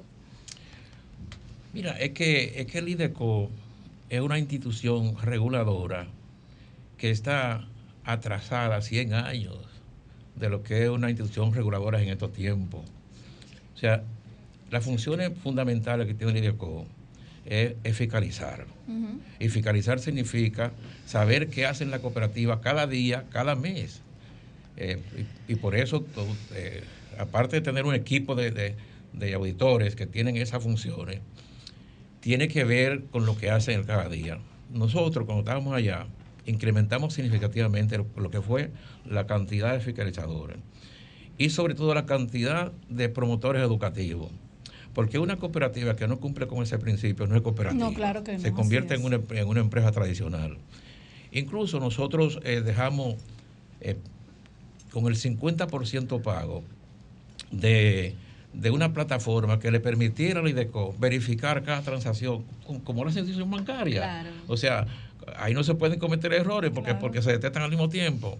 Y eso fue engavetado. Entonces, el, el IDECO tiene que modernizarse, tiene que actualizarse, tiene que tecnificarse. Eh, eso es un edificio que, que, que solamente tiene el nombre de supervisor y regulador de las cooperativas, de las cooperativas en este país. Y lo estoy diciendo yo que fue presidente de la IDECO y que además de eso eh, estoy vinculado al sector por, por el tema de las cooperativas de maestros, eh, eh, no está en capacidad de, de- de regular. La cooperativa, la mayoría de las cooper- cooperativas de ahorros y crédito son entidades financieras, servicios de, de- de grupos económicos, y encuentra la cooperativa una forma de evadir, de evadir los impuestos y, y- y- y ampararse en la ley 127. Exacto. Ay, mamá. guau. Ha Dale. dicho, ha dicho, Dale, ha dicho. Profesor, yo quiero quedarme en el contexto de la alianza. Entiéndase, Fuerza del Pueblo y el Partido de la Liberación Dominicana sobre algunos municipios. Hay una teoría ¿Y el PRD? también. Hay una teoría que está corriendo que yo quisiera que usted dé su valoración para poder, algunos que tenemos la duda, y es que eh, se dice que hubo una propuesta por parte del Partido de la Liberación Dominicana en la persona del presidente de ese partido, Danilo Madina, de llevar el binomio Omar Fernández y Abel Martínez y que en el caso No, del doctor... Omar Fernández y Domingo Contreras. No. Lo que tengo entendido que también está corriendo también es Ah, pero Omar bola, Fernández. Omar Fernández y Abel Martínez y que el doctor Leonel Fernández obviamente se quede en receso. ¿Qué usted opina al respecto? Es una No bomba. Mire, yo, yo quiero decir en primer lugar que, que yo no soy de la Fuerza del Pueblo. Que yo soy el presidente de los movimientos independientes y por lo que, por lo tanto, lo que yo digo no compromete absolutamente nada a la Fuerza del Pueblo. Son, Ok. son mis criterios. Y además decirle que el doctor Valenzuela es el presidente en funciones, abogado de mucho prestigio, fue presidente de ADOMA y que están en la libertad de hacer todas las preguntas que ustedes consideren. Perfecto. Esto es para no Gracias. soportar yo solo los embates. Con su refuerzo. vino con refuerzo. Faltador emergente. Eh, eh, miren, eh, primero yo creo en la alianza. Eh, yo pienso que ciertamente por el país, eh, por la democracia, por lo, de- lo deprimido, por los sectores más, más, vulnerables de la sociedad, la alianza es una forma de tener el rumbo que el país llega, eh, tiene, que va en detrimento de, de- de- de- del disfrute de los derechos fundamentales de- la sociedad dominicana. Eh, la democracia corre el riesgo de desaparecer en un gobierno que, que no vigila cómo, cómo lo- eh, la ciudadanía en línea general, los más vulnerables, eh, puedan tener derecho eh, a la educación, a la salud, a la seguridad, a la vivienda. Y, eso se ha deteriorado de manera significativa en este gobierno. De manera que eso es una razón fundamental para que los partidos estén motivados a hacer una alianza por el rescate del país. Yo comparto plenamente ese concepto, que no sé quién, quién lo, lo introdujo, pero, eh, pero es adecuado. Bueno, yo tengo una pregunta que me la Pero déjame, déjame concluir con, esa, con esta parte.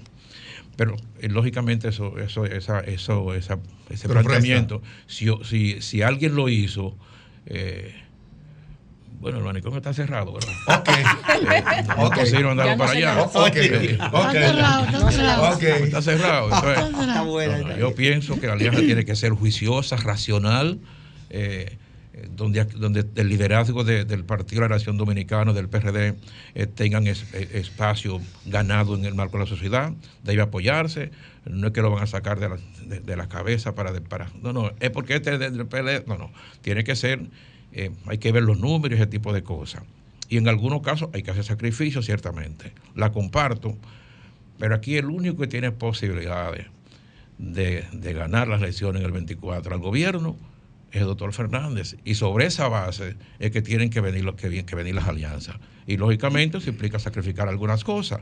Tiene, o sea, eh, con participación equitativa en el gobierno, eh, un gobierno que, que es producto de una alianza. Y la alianza significa que todos tienen que participar en el gobierno. Bueno, yo quiero hacer una, una, una pregunta, me la pueden contestar cualquiera de los dos, sea eh, el Moreta. licenciado Moreta o usted.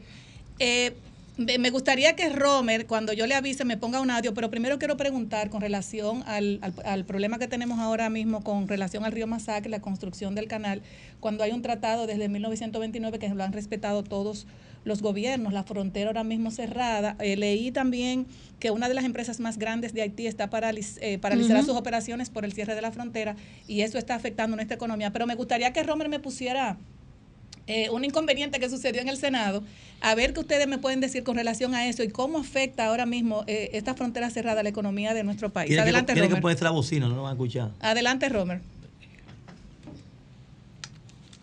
Póngase la- los audífonos. Moreta. Adelante. Isa, usted le, llamó la, le ha llamado la atención ya a cinco senadores porque no han hecho preguntas concisas. Yo le hice tres preguntas bien concisas al ministro. El ministro me- no me ha dicho nada.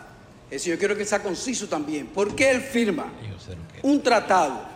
¿Por qué él firma un tratado que viola la Constitución? Ese es su cri- objeta la ley senador, 6607, discúlpeme. Ese es su criterio y eso está en el 6607. Tribunal Constitucional. Usted fue que lo firmó. Eso está en el ¿por qué Tribunal Constitucional, como le dije. Vamos a esperar a ver qué dice el Tribunal Constitucional. Este. Presidente, está fuera de orden. Ese tema está fuera de orden. Eso es lo que yo le estoy preguntando a usted. ¿Por qué lo- Bueno, ahí se armó un, un desbarajuste, como decimos en los campos, y me gustaría que uno de los dos me pudiera contestar cómo nos está afectando a nosotros, tanto a Haití como a República Dominicana, el cierre de la frontera, cuando hay miles de comerciantes ahora mismo que están perdiendo miles de millones de pesos, tanto en Haití como en República Dominicana. Mira, como yo fui senador y está involucrado el Senado, ¿verdad? El doctor Valenzuela va a permitir abordar eh, eh, este tema. Mira, eh, en primer lugar hay, que señalar que es una pena en la forma en que se desarrolló la interpelación a- a- al ministro de Relaciones. Exteriores. Y, y- y- y- y demostró la falta de, de conocimiento del presidente del Senado que se comportó como el abogado del interpelado. Así mismo fue. O sea, él es sencillamente representante del Senado y se convierte en el abogado. Y eso sencillamente es un absurdo.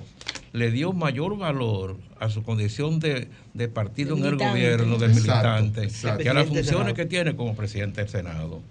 Y eso sencillamente eh, es una pena. Pero yo, yo pienso que, que justamente eso sirvió para que el ministro de Relaciones Exteriores dijera cosas tan absurdas como decir que el Tribunal Constitucional no tiene facultad para dero- derogar una ley. O sea, que eso es, función exclusiva del Congreso y está equivocado Muy sencillamente. equivocado. El, el- el Congreso ciertamente puede modificar una ley, cambiarla completa. Pero si alguien sobre una ley aprobada por el Congreso la somete al Tribunal Constitucional, el Tribunal Constitucional tiene capacidad para modificarla y derogarla totalmente. Es- o sea, es, es un- es una pena que, que un ministro de Relaciones tenga, tenga ta- tan poca conocimiento y tanta ignorancia respecto a un tema de esa naturaleza. A él lo salvó sencillamente porque no fue una interpelación, sino que el gobierno utilizó su mayoría para hacer lucir que él hable duro y nada más. Pero los senadores de la, de la oposición asumieron eh, correctamente la función que le correspondía. Porque él no puede negar, él no puede negar que ciertamente eh, las dos comisiones que formaron la, la- la mesa de, de negociación firmaron un acuerdo en la que autorizaban al gobierno haitiano a hacer el canal. Se echaron para atrás ante la reacción que tuvo, que tuvo el país. Y nótese, nótese que ese canal tiene tres años que lo están haciendo. Ujú. Exacto. ¿Y dónde, Sí, claro. estaba, ¿Y dónde estaban entonces los diplomáticos dominicanos que no sabían que ese, que ese canal lo estaban negocio, haciendo? vendiendo eso, material. eso es un absurdo. Y la respuesta que dio el gobierno fue tan absurda como el desconocimiento, como el desconocimiento de firmar, cuando el canciller firma, cuando una mesa de negociación bilateral entre dos gobiernos firman, la está firmando el canciller. Y cuando el canciller firma, en términos de política exterior, la está firmando el presidente de la Número uno, República. claro. Eso es sencillo. Y la respuesta que dio el, el presidente frente a la problemática, y- y yo pienso que fue motivado fundamentalmente porque se iban a celebrar la convención del Partido Revolucionario Moderno y, moderno, y, él quería tener un, un- una razón patriótica de El patriotismo, Salvador. sí, para, esa, correcto, correcto, eh, como para que los números no le salgan eh, peor de lo que le salieron. No, pero sacó casi 900 mil votos. Vamos a, vamos vamos tocar ese tema en breve. Miren, eh, no se pudiera y- producir un efecto boomerang. Así es, así es. Y yo pienso que, que eso de, de que, que la frontera está cerrada aire, mar y tierra, eso es una tontería. En primer lugar, porque sa- saben que, que- que el, el país es- no, es, no es Haití. ¿eh? No aguanta eso. Nosotros no aguantamos eso por los tiempos, porque por, por los efectos económicos y sociales políticos que eso, que eso genera. De manera que yo, yo pienso que lo que hizo últimamente, porque oyó las voces de líderes del país, como la voz de Leonel Fernández, que lo primero era acudir a los organismos internacionales, lo que, lo que velan porque los pactos que hay El entre los paso países, era ese. ese es el primer Sí, paso, porque ahora que, que- que los organismos internacionales intervienen, ¿qué va a hacer con los, con los guardias los militares? Retirarlos, sencillamente, no hay más alternativa. Y además que no soportan tener, porque hay países, y el país, el país tiene que saber eso, que, que le, gustaría tener como mercado a Haití. Sí. Lo que, lo que ocurre es que así como a México, como, como a los Estados Unidos nunca se le puede ocurrir de que voy a cerrar la frontera con México y los países de Centroamérica tienen que mantener su frontera porque son socios comerciales Claro. de primera, tampoco lo puede tener la República Dominicana. Haití estará ahí mientras República Dominicana está ahí, mientras, mientras- que se acabe el mundo. Hasta que se acabe la isla. Así. Tan sencillo como eso. De manera que, que pienso que el gobierno se equivocó, no tiene más alternativa que retroceder. Eh, por suerte, un un gobierno que es sordo, que es sordo, habla mucho pero no oye, eh, parece que escuchó la voz del doctor Fernández cuando planteó que esas decisiones de, de cerrar la frontera solo perjudicaban en términos económicos a la República Dominicana. Y no tiene más alternativa que, ya como ya pasó la convención, yo pienso que ya él tiene la, la oportunidad de retirar la guardia a los cuarteles. Desde nunca, y- pero déjeme decirle, por ejemplo, que yo pensaba que el presidente iba a decir, miren, esas 400 mil visas que estamos dando cada año no las podemos dar. Es que en un año, en, en tres años han, han- Yo no sé cuánto, cuánto han salido, porque la política de agarrar los presos, llevarlo a un lugar y soltarlo en la frontera, ustedes saben que eso es el pan nuestro de cada día. Sí. De manera que lo que sí sabemos es que en esos tres años han metido un millón de haitianos, que el- y, el, y el haitiano que recibe una visa dominicana es como el dominicana que recibe una visa de los Ah, Estados Unidos. Correctamente, así es. Eh, hay un tema legal y quisiera que el doctor Valenzuela eh, nos dé su opinión, porque además de ser un conflicto legal que se ha suscitado entre el Ministerio de Educación y la sociedad de editores, es un tema que está afectando a los dominicanos porque hay errores que se han denunciado producto de que el ministerio ha asumido la edición de los libros de textos. Su opinión en el ámbito legal y político sobre este conflicto. Buenas tardes, gracias por la invitación y por permitirnos la participación en este gran espacio. Eh, y efectivamente, eh, en el Ministerio de Educación se están cometiendo una serie de errores porque están tomando decisiones, muy especialmente la adquisición de, de productos educativos sin ningún tipo de licitación.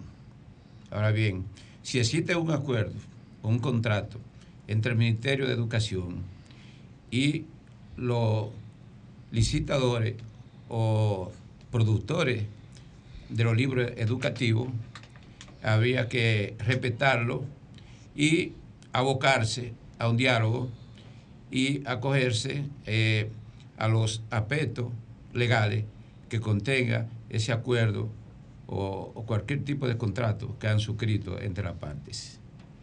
Bueno, yo creo que nos gustaría, muchísimas gracias, eh, eh, doctor, que ustedes, que usted pudiera dar algún contacto para que las personas que quieran pertenecer a su movimiento UMI, diga, bueno, yo me quiero contactar con el doctor Aníbal García Duvergé porque quiero pertenecer a ese movimiento porque él nos representa. Bueno, pero yo haber venido aquí para saber que Grisel se quiere integrar con nosotros.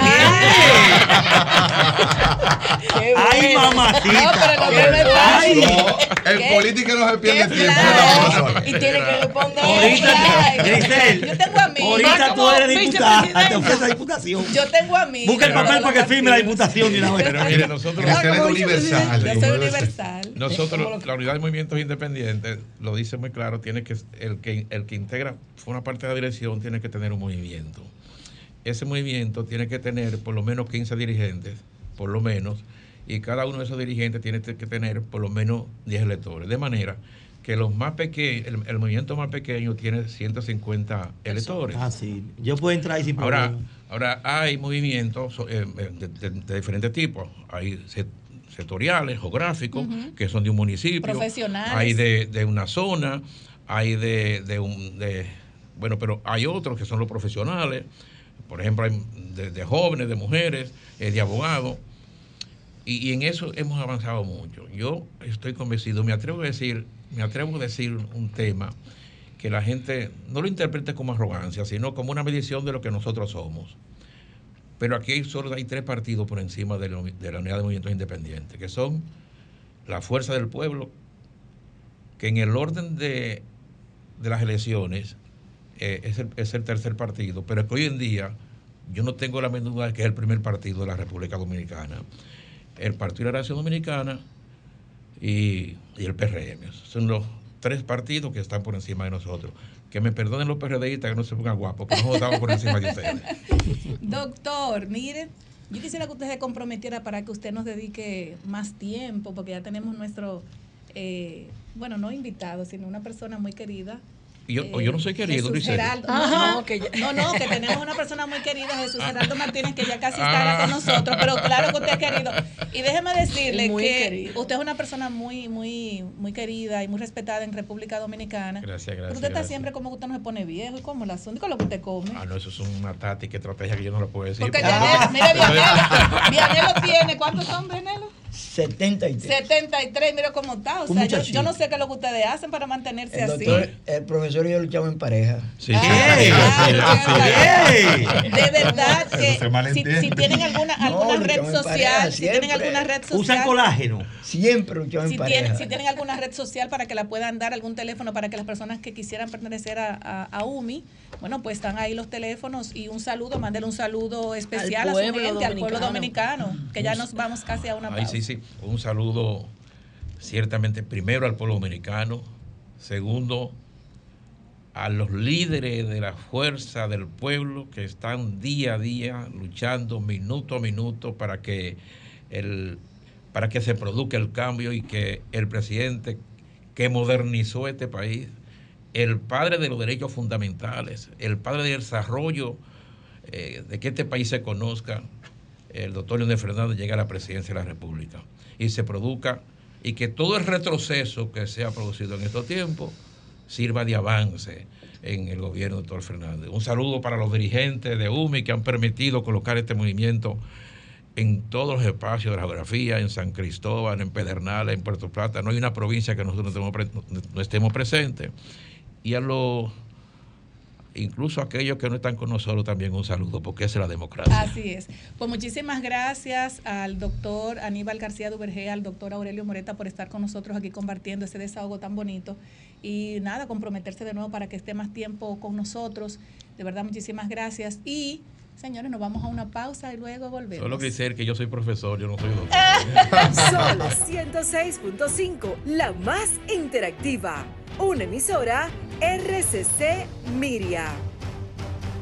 Con nosotros Jesús Geraldo Martínez en tu consultorio financiero, donde tiene un tema sumamente interesante para muchas personas que están esperándolo así, para que él le dé esos consejos tan necesarios a la hora de invertir.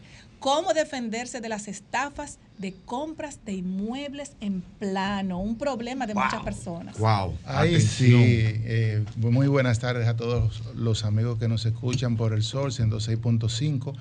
Eh, hoy el tema que traigo hoy es cómo defenderse de las estafas eh, de compra de inmuebles en plano. Hay muchas personas que creen que comprando en plano se pueden ahorrar, eh, se pueden ganar las plusvalías. Sin embargo, algunos ingenieros, no todos, porque hay muchos ingenieros serios y debo hacer la acotación, eh, y, pero pagan siempre justo por pecadores, se han dedicado a estafar a, muchos, a muchas personas que, que sin saber evaluar bien un contrato, eh, un contrato, sin saber evaluar bien los riesgos a lo que están expuestos cuando compran en plano, pierden su dinero. Entonces hoy yo traigo unas cuantas notas, primero, de todas las modalidades de fraude que le hacen a las personas que compran en, plano, para que la gente lo sepa, es decir, porque no solamente es cuando tú pagas por adelantado y el constructor abandona la deuda, que es el que anda circulando ahora mismo por ahí en las redes sociales, hasta el constructor le dice, yo no te voy a pagar nada, yo no te voy a dar nada, ya lo que tú quieras. Entonces yo me pregunto, ¿qué contrato firmó esa persona? Exacto. Pero no solamente cuando tú pagas adelantado que el constructor desaparece. A veces el constructor desaparece y tiene un financiamiento con el banco, pero y los deu- y, y también las personas tienden a perder el dinero porque si el banco decide, le ejecuta la obra y, y esas personas que compraron no le dieron ninguna seguridad al banco, el banco no sabía, perdieron su derecho también. A nivel de eso, eso pasa también. Entonces, pero también está la calidad eficiente. Muchos constructores te venden un proyecto que va a tener piso de mármol, que va a tener eh, cerámica italiana, que va a tener aquello. Y cuando tú vienes a ver, es todo de mala muerte, pero también con mano de obra mala. Entonces, la mano de obra mal pagada te dejan los alambres, te dejan muchísimos vicios de construcción que cuando tú recibes la obra, óyeme, tú tienes más vicios de construcción y tienes que pagar. Es otra forma de estafa, no solamente que te abandonen, pero también están los cambios de precios injustificados.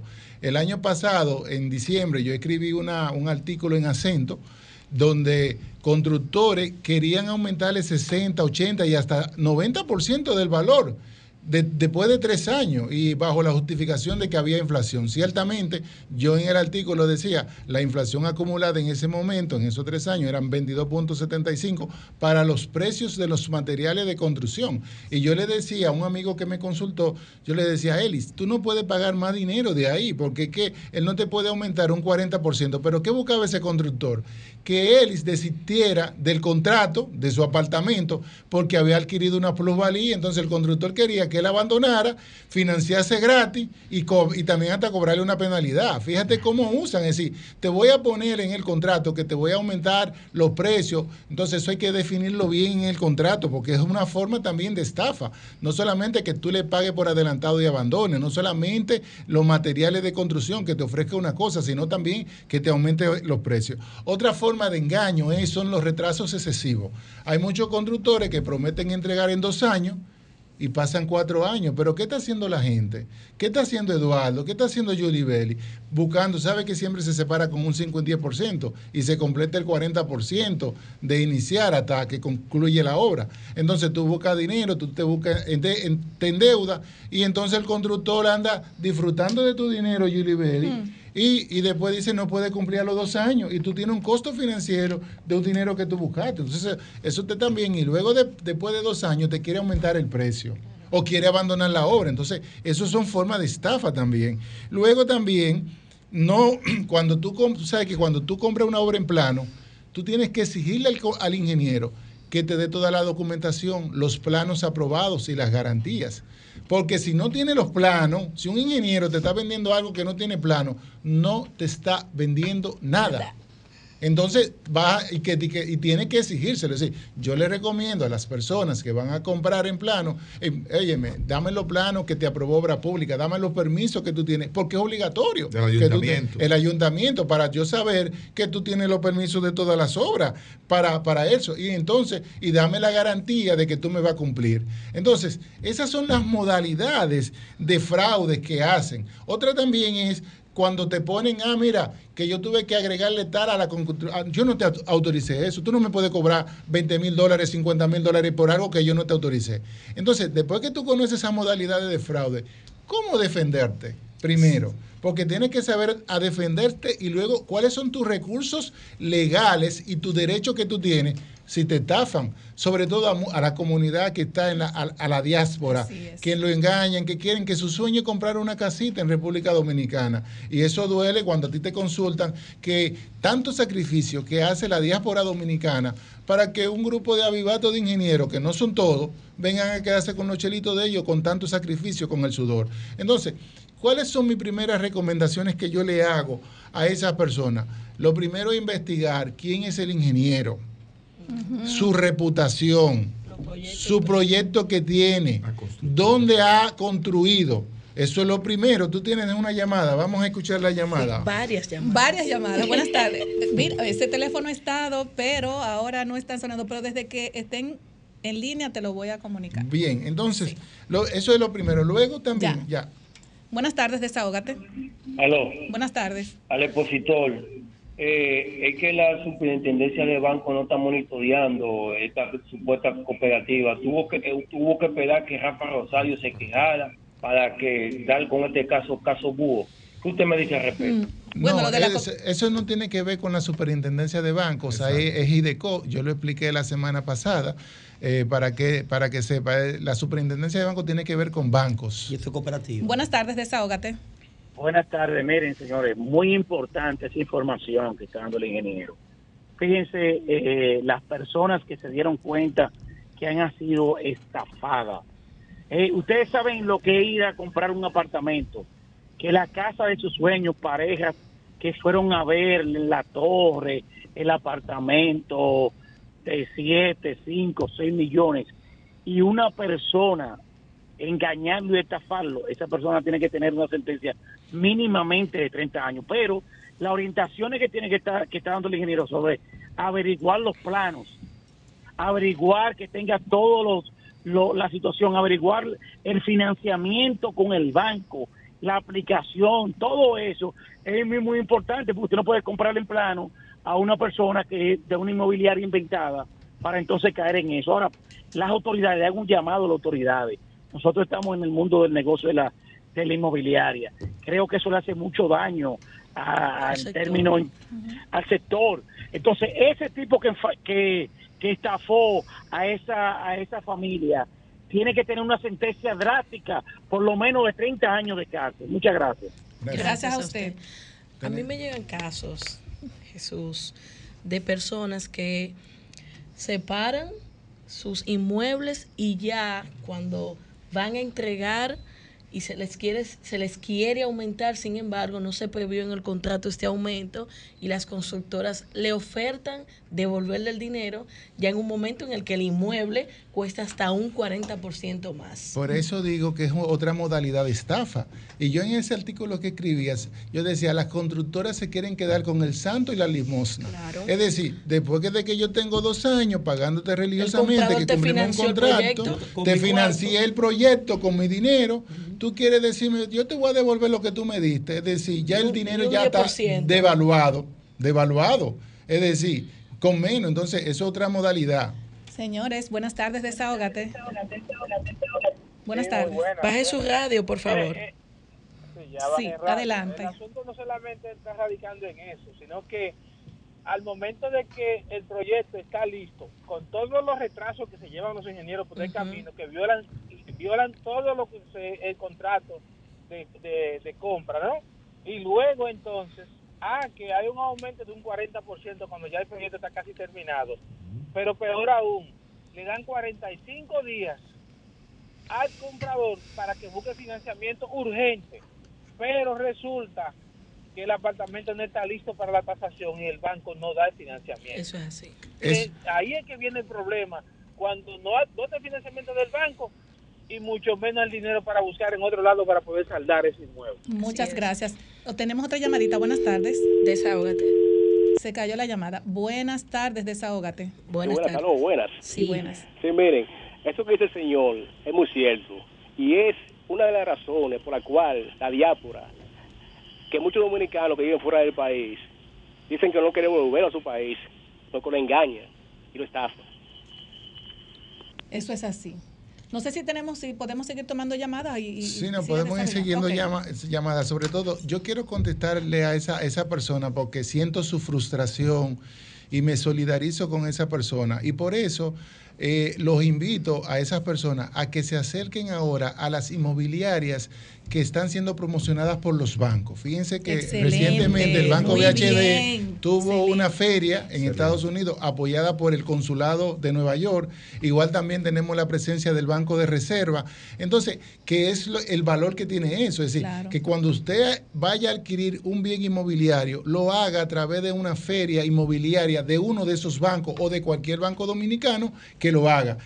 Porque así usted va a proteger sus derechos, porque los bancos se rigen por una ley monetaria y financiera, donde esa ley monetaria y financiera tiene un reglamento de protección de los consumidores, de los usuarios de los servicios Correcto. financieros. Y por ahí ya tú tienes una cierta protección. Y el constructor, si engaña al banco, el banco le quita la obra, pero le preserva el derecho a esas personas, a los consumidores, a los usuarios que tienen su propiedad, que es la forma. En pocas palabras, el banco hace la debida diligencia por ti. Por, por ti. Entonces, para hacer una inversión segura, recomendable es a través de los bancos.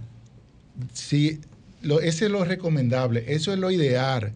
Que compren los bienes inmuebles cuando sean en plano, si tienen un banco que ya está haciendo un fideicomiso, porque hay figuras de fideicomiso que se, Exacto. se hace, y tú preservas tu, tu derecho, o como se están haciendo ahora, que yo veo estas ferias y me parece muy bien porque es una forma de protegerse. Claro. Ahora, fíjate que aquí ya voy a, eh, ¿cuál es a nivel de los contratos? Es importante que esas personas cuando van a comprar en plano, no solamente aparte de, hacer una investigación, conocer dónde se va a hacer la obra, la, pedir la documentación, es bueno buscarse un amigo abogado en materia inmobiliaria. ¿Y eso por qué? Vamos a la pregunta. Buenas tardes. Buenas. Buenas tardes. Hola. Sí. Buenas tardes. Adelante. Adelante. A mí sí me pasó bonito. A- mí me vendieron ese apartamento allá en la ciudad de Huambó y yo tuve que comprarlo a la compañía porque después que me ofreció el gobierno y después que me exploté 29 años trabajando allá, le digo que si el gobierno no me iba a ver solar, que no, que no me aceptaron nada. Digo, ¿qué? Entonces me tuve que ir para otra cuenta de otro banco, de la misma compañía que estaba trabajando en la Juan Bosch, para yo comprárselo a ellos. ¿De dónde nos habla, me señora? ¿De dónde nos habla? Del Bronx, del Bronx. Ay, un saludo para la- nuestra gente de la diáspora, el Bronx. Muchísimas gracias, mi amor. Ella estaba aplicando el programa, ¿será? Sí, no, ella estaba quizá aplicando a un programa de lo de subsidio que tiene el gobierno de vivienda de bajo costo. Exacto. Que también ella tiene como dominicana, le asiste el derecho porque la constitución de la República Dominicana no hace exclusiones y aquellas personas que no hayan tenido casa nunca en la República Dominicana, dominicanos, pueden acceder a ese subsidio que dan de la vivienda de bajo costo. que es que te rebajan el ITEVI que paga el constructor, los Bono impuestos, que- el bono tierra y el impuesto. Hay que ver si ella tenía alguna propiedad previamente que no calificaba y tuvo que comprarla de manera directa. Es así. Mira, el, el, el asunto de tú comprar en planos es, yo digo que es una moda que hay ahora mismo, porque hay No muchas hace personas. mucho tiempo. No, no. Y va a desaparecer. Pero, Pero yo, digo, más yo digo en que ahora, yo digo que ahora está más en auge porque muchas personas dicen, bueno, déjame ver este apartamento, pero yo no quiero esos mosaicos, yo lo quiero de otro color. Y se extiende como mucho el asunto de la construcción. Pero también eh, no, he- no, no, no he escuchado, y personas que me lo han dicho, que a las personas que están, los constructores, eh, a veces no le pagan bien a los empleados. Muchos empleados lo que hacen es que le, le, le tiran arena a las tuberías, a veces no se da cuenta ni el, ni el constructor ni el propietario. Eso es un problema que se des- desencadena económicamente que va en, en, en perjuicio del que compra. Entonces, realmente. por eso es importante dos cosas, lo voy a dividir. Primero, a la hora, el contrato, cuando vas a firmar un contrato de compra de ventas en plano. ¿Tiene llamada? Sí, Vamos con la llamada. fulta esto. Buenas tardes. Aló. Sí. Y en San- aquí en San Cristóbal se dio algo todavía más peor y peligroso. Resulta que hubo un apartamento que se desplomó y supuestamente ese ingeniero sigue construyendo. Oiga eso. Bueno, eso, es- eso sí es Eso hay que denunciarlo. Sí. Porque eso está de oficio conforme al Código Civil, al Código... Claro, y si no hay buena práctica, debe intervenir el CODIA incluso Claro. para limitar el ejercicio de ese profesional. Buenas tardes, desahógate. Se cayó la llamada. Bueno, entonces decía en la parte que cuando vas a comprar en plano, debes amarrar un buen contrato. Es decir, ese contrato debe incluir la garantía del ingeniero, debe incluir que si el ingeniero se atrasa, que, cómo te va a resarcir económicamente, debe incluir que que el ingeniero te tiene que entregar a la hora de, de tú entregarle el primer peso todos los planos y todos los permisos aprobados, debe incluir que, que no puede, que ante cancelación, si el ingeniero decide cancelarte el contrato porque eh, subieron los precios, la penalidad, que te dé el doble de lo que tú le entregaste, adelante. Buenas tardes, desahógate. Buenas tardes. Sí, buenas tardes. ¿De dónde nos hablan? Volví a llamar de nuevo la señora de León. Dígale a ese señor que yo trabajé 29 años en salud pública y no tenía ni, ni pasaje para ir al trabajo. Y que ellos me ofrecieron esto. Yo nunca había tenido casa. Ah, pero impo- importante eso. Ella dice que nunca había tenido casa Sí, y que tuvo ese entonces, inconveniente. entonces que fíjate, fíjate que eso, Por eso hay que buscar a ella personas- también la están estafando. exactamente. Porque puede hacerse que se dé el caso que como ella está afuera, que son de las cosas que duelen, no tiene quien la defienda acá. Entonces, ah, no, pues mira, ella que no está aquí, vamos a dárselo a ella, vamos a ponérsela difícil. Y quizá, y me, y, y me solidarizo con el caso de la señora. Sí, porque, bueno, tenemos otra llamadita. Buenas tardes, desahógate. Otro caso que se dio aquí en San Cristóbal, un señor invirtió como 80 o 100 millones en una propiedad, montó un restaurante y resultó que después apareció una dueña diciendo que los papeles que él tenía de él Es el pan nuestro de cada Porque día. no tenía los permisos de construcción. Fíjate que los permisos de qué es lo que hacen esos permisos Él de está hablando de construcción. otra cosa, de que los documentos en que se sustentó la venta eran falsos. Y la El título, recomendación madre. ahí, Título. hay que ir a, Ah, no, hay que ir vamos a registro de sí, título. Vamos a, vamos a la segunda fase, que es cuando ya la compra es definitiva. Fíjate que cuando tú compras en plano, te tienes que asegurar, primero investigar el, constructor, quién es, investigar con otros compradores.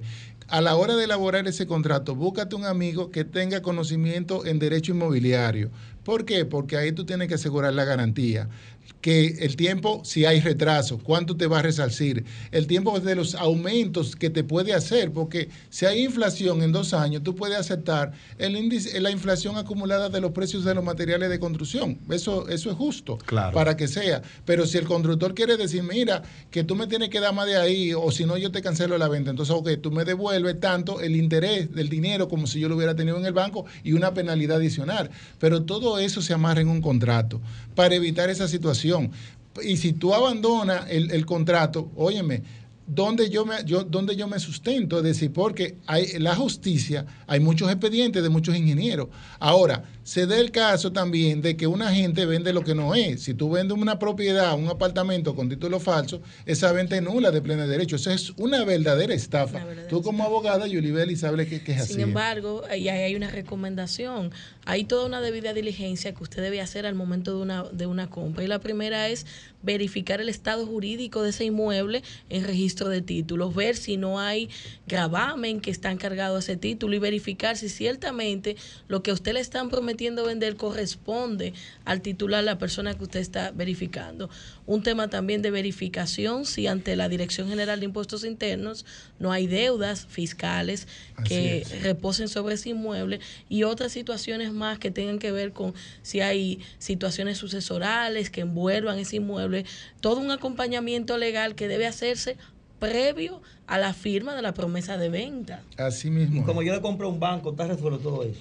Cuando El banco te acompaña. El, el banco te acompaña y te resuelve muchas de esas situaciones y muchos de esos riesgos. Sobre todo cuando en estos bancos que hacen ferias, que vienen ahora en, en diciembre y, y en noviembre, feria- ferias inmobiliarias a tasa de un 9% o a tasa de, de un 10%, 11%. Claro, te garantizan Ahora, tu compra. Una cosa que yo le, también le recomiendo a los que compran en plano, no pagar en efectivo, Mm. dinero en efectivo, sino a través de transferencia Claro. bancaria o por cheque. ¿Por qué? ¿Qué es lo que pasa?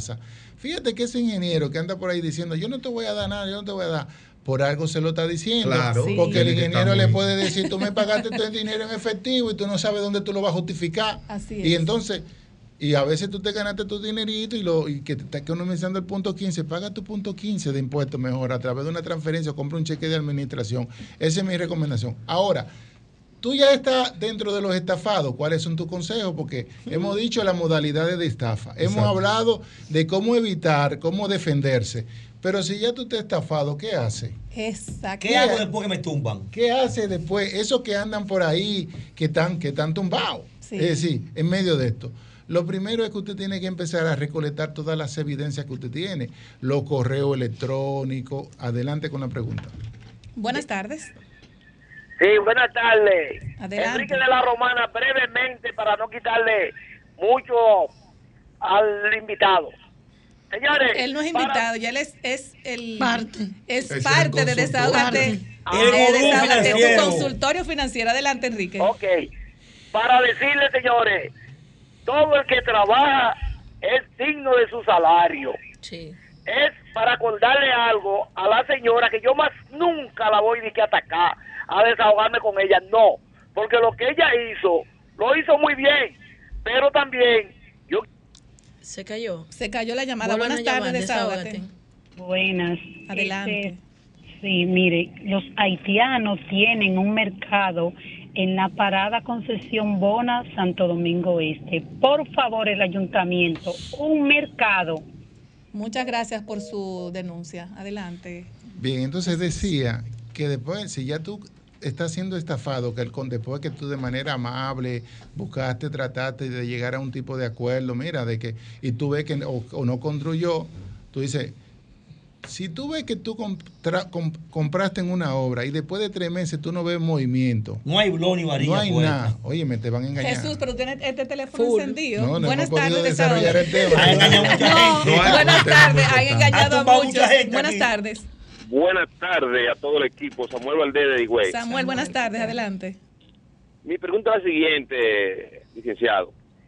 Si una persona es estafado con su dinero que lo ha trabajado, ¿dónde uno tiene que ir y dónde uno debe someterlo? Porque realmente a veces uno desconoce. Esa es la pregunta que estoy intentando contestar. Ay, es que no, no lo dejan, pero vamos a tomar la última llamada para que pueda buenas. desarrollar. Buenas tardes. ¿Qué pasó? ¿Me tumbó la llamada? Se cayó, No, se rapidito. cayó rapidito, Enrique. Brevemente, yo no, no voy a atacar a la señora, no, de verdad voy a decirle algo para que se acuerde. Adelante.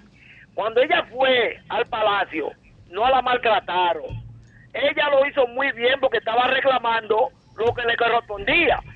Pero tengo para decirle que se acuerde, cuando fueron los cañeros al palacio, le cayeron a bombazo lagrimógenas, cosa que no le hicieron a ella. Ya más nunca te voy a mencionar, señora Wendy. Anda, Jesús. La última llamadita. Buenas tardes, desahógate. Estoy en el aire. Buenas tardes. Es historia vieja. Buenas tardes, desahógate. Bueno, vam- vamos a dejar a Jesús que desarrolle porque ya estamos porque- casi porque- llegando. porque está completando No, no, el no, tema. no, no, no, Por no, no, favor, no, no. Jesús. Vamos, vamos, Jesús. vamos. Es importante lo que están. Lo primero es reunir todas las evidencias que tienes, es decir, correo electrónico, los documentos que tú le has firmado, los pagos que tú le has realizado. Es importante recoger eh, Las conversaciones por toda- WhatsApp. Todas las conversaciones por WhatsApp que también son válidas de, de que tú le estás reclamando. Inmediatamente tú recoges toda esa evidencia. Si también tú, tú, ese constructor tiene algún tipo de financiamiento con un banco y que tú sabes, tú notificarle al banco que el, que el constructor ha desaparecido para que el banco esté en corriente, porque también a, a los bancos hay constructores que le dan su tumba y desaparecen y le dejan la obra ahí. ¿Qué? Así mismo. Y de luego el banco tiene que durar un año Ay. para poder tomar posesión de esa obra, porque no puede meterse legal- a, a nivel legal y esa obra y esa obra deteriorándose.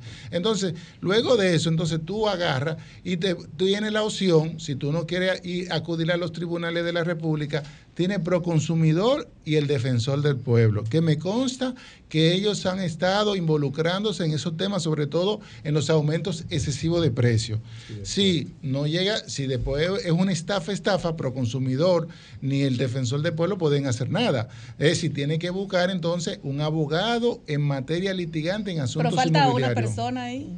Yo, Jesús Geraldo Martínez, No, no, que lo pueden consultar también. Como sí, lo, nos claro. pueden consultar de manera gratuita para orientarlo. Claro que sí. Pero el, el, el el proconsumidor es ante aumentos excesivos de precio.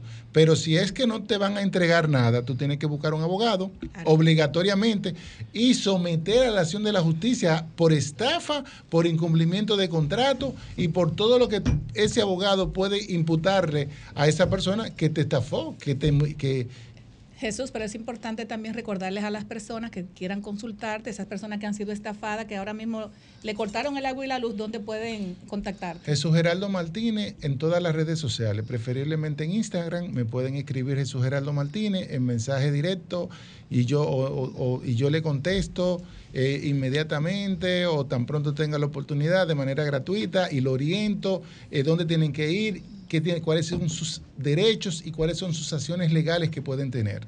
Es importante porque hay muchas personas, como, como lo dijiste ahorita, que vienen de cualquier país, se van a, a- a- una tierra a buscar nuevos, nu- nuevas eh, formas de, de hacer su dinerito y es muy difícil que cuando tú vengas aquí a tu país, óyeme, te quiten tu chelito, eso es muy fuerte. Claro, claro. Tú sabes, un llamado que yo, que yo algo que me, que, que yo hago a las autoridades, y aquí sí puedo ser a la superintendencia de bancos y a, a Proconsumidor, que la- estos proyectos inmobiliarios de, de desarrollo se desarrollen por, por la vía del fideicomiso.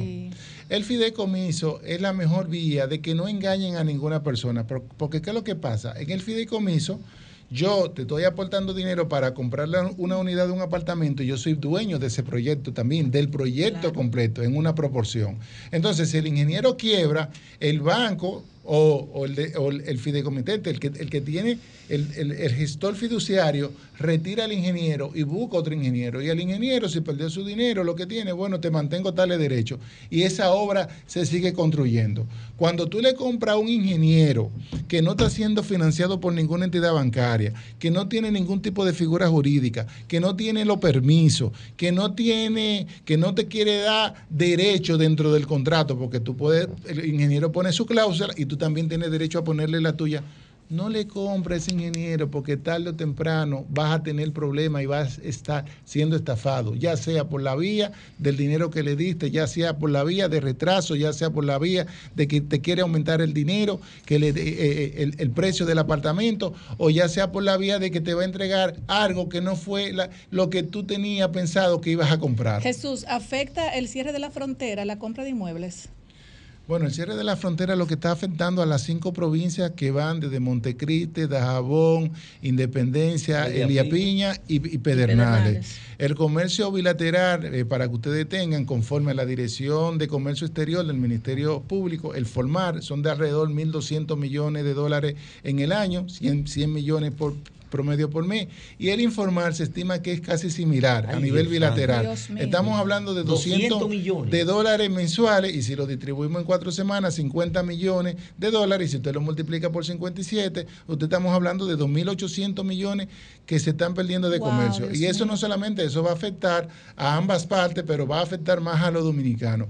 Y ahí lo que invitamos a la diplomacia, Sí. tenemos que apoyar las acciones de gobierno porque se está afectando la soberanía, pero hay que sopesar, llegar a un acuerdo, sobre todo porque esa zona completa, es decir, que son las provincias que tienen más vulnerables en la República Dominicana la de, y la de mayor necesidad, Así son los que tienen ahora mismo lo que están jalando aire. Entonces, Claro. después que se afectan esas cinco provincias, ¿qué usted cree que va a pasar con el resto?